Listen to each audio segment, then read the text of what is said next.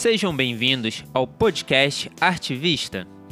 A gente busca abordar a vivência do artista independente através de temas como produção, contexto histórico, construção dos gêneros dentro da música brasileira e outros temas da cultura independente, tentando trazer uma visão de dentro de como os trabalhadores da cultura constroem e desenvolvem ideias sem o suporte das grandes mídias. Meu nome é João Correia e tenho a companhia de Clara Parker. E aí, galera, tudo bem? Este podcast é financiado pela Lei Aldir Blanc, pela Prefeitura de Petrópolis, pelo Instituto Municipal de Cultura e Esportes e pela Comissão Municipal de Cultura, e é executado por nós, da produtora Salada de Frutas. Feitas as devidas apresentações, está no ar o podcast Artivista.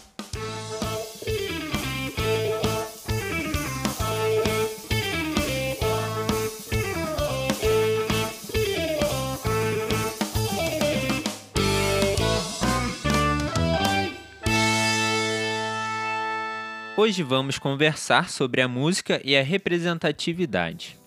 Conhecido por sua diversidade cultural, o Brasil tem uma tradição musical marcante, com gêneros e ritmos diversos.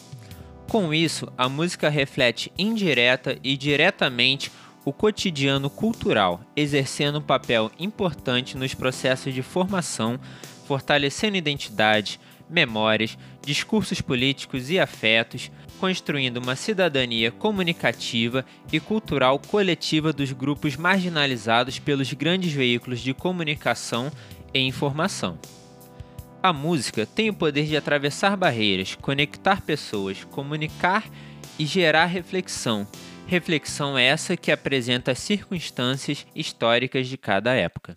Por meio da produção musical, foram criadas redes que servem como lugares de resistência dos grupos marginalizados, que são excluídos dos espaços midiáticos e buscam outras formas para refletir e protestar, utilizando essa arte como instrumento político, denunciando e reivindicando direitos humanos.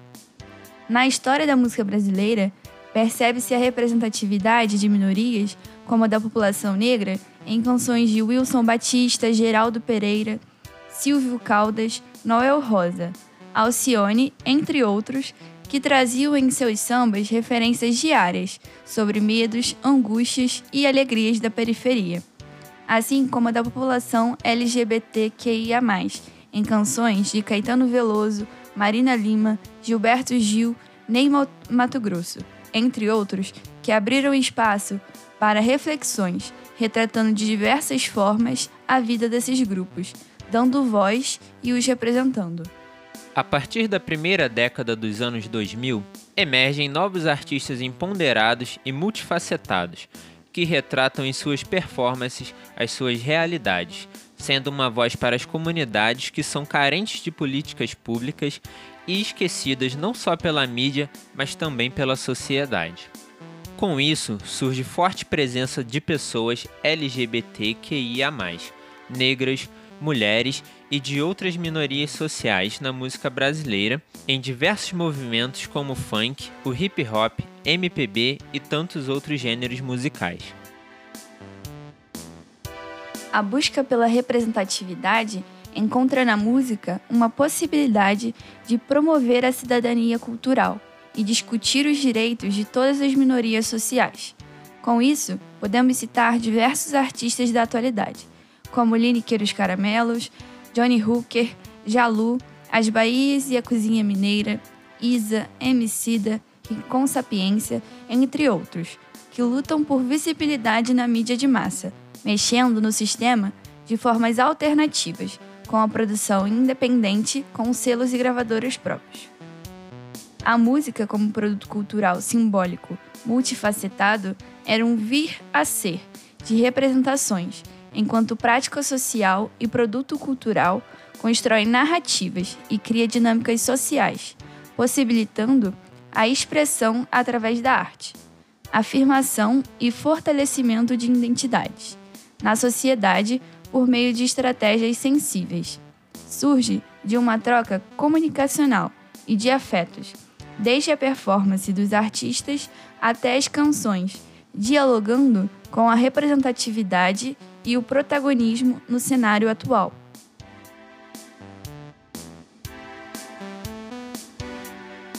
A imagem desses corpos marginalizados desloca esses artistas de um lugar de fala hegemônico, pois, mesmo quando esses corpos não tratam abertamente sobre pautas das minorias, a presença deles em espaços midiáticos cumpre o seu papel, ou seja, a representatividade não se restringe a questões políticas nas canções, mas também na exposição desses corpos dissidentes na mídia. A música é carregada de afeto, constrói memórias coletivas e individuais de relacionamentos com o mundo, é propulsora de encontros entre corpos, empatia por causas compartilhadas, engajamento em busca de direitos e políticas públicas, construção de amores e outros sentimentos. Porém, não basta apenas identificação, pois vivemos em relação com o outro. Nossas identidades estão em constante transformação e precisam ser legitimadas pelo outro e por si. A partir da representatividade, o movimento da cena artística atual mostra a necessidade de reconhecer a existência dos corpos e dessas vidas e representá-las, a fim de minimizar e, consequentemente, acabar com preconceitos e discriminação social. É responsável por mostrar a existência de uma multiplicidade de vidas, ocupando espaços e por reajuste nas esferas sociais que permeiam nossas existências em relação com o outro. Em um vídeo sobre Pablo Vittar, Lorelai Fox, uma drag queen com um canal com mais de 800 mil inscritos, ressalta a importância da representatividade LGBTQIA+, para os jovens, pois, quando era jovem, não tinha em quem se inspirar, tornando assim mais difícil o fato de ser parte da comunidade.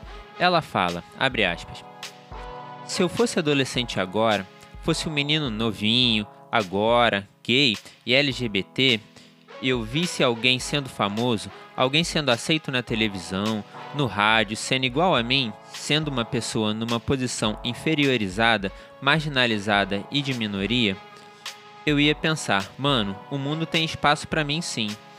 Uma coisa que na minha geração não tinha.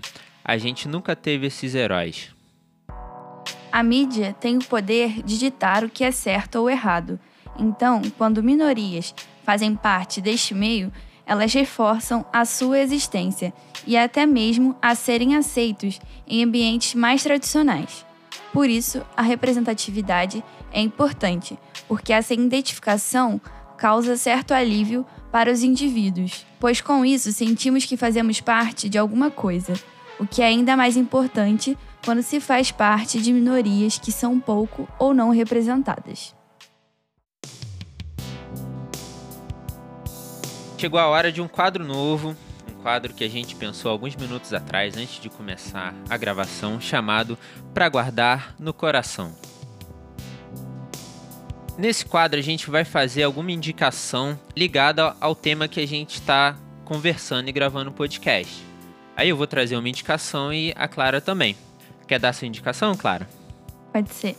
É, eu vou começar indicando a série que tem no Netflix as duas é, temporadas, que é a Pose, que fala sobre a vivência LGBT nos anos 80 em Nova York e como essas pessoas estavam se relacionando na época que estava estourando o surto de HIV e AIDS.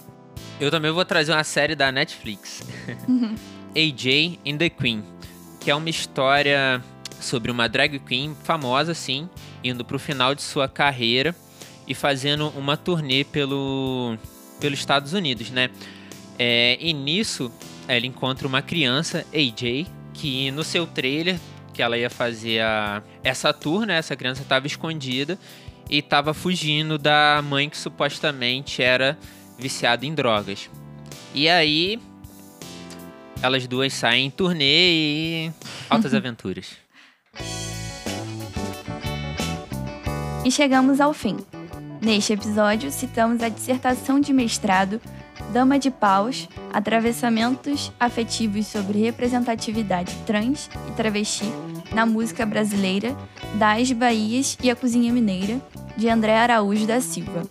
o artigo Identificação e Representatividade, um estudo de caso sobre o vídeo Opinião sobre o Pablo Vittar, de Isabela Matos e Otávia Sé, a matéria A Musicalidade Negra como Resistência, do portal Gele 10, e o artigo Música Negra como Resistência, África, Brasil e Estados Unidos, de Bruno Ribeiro Oliveira, Davi dos Santos e Gabriel Trucolo de Lima.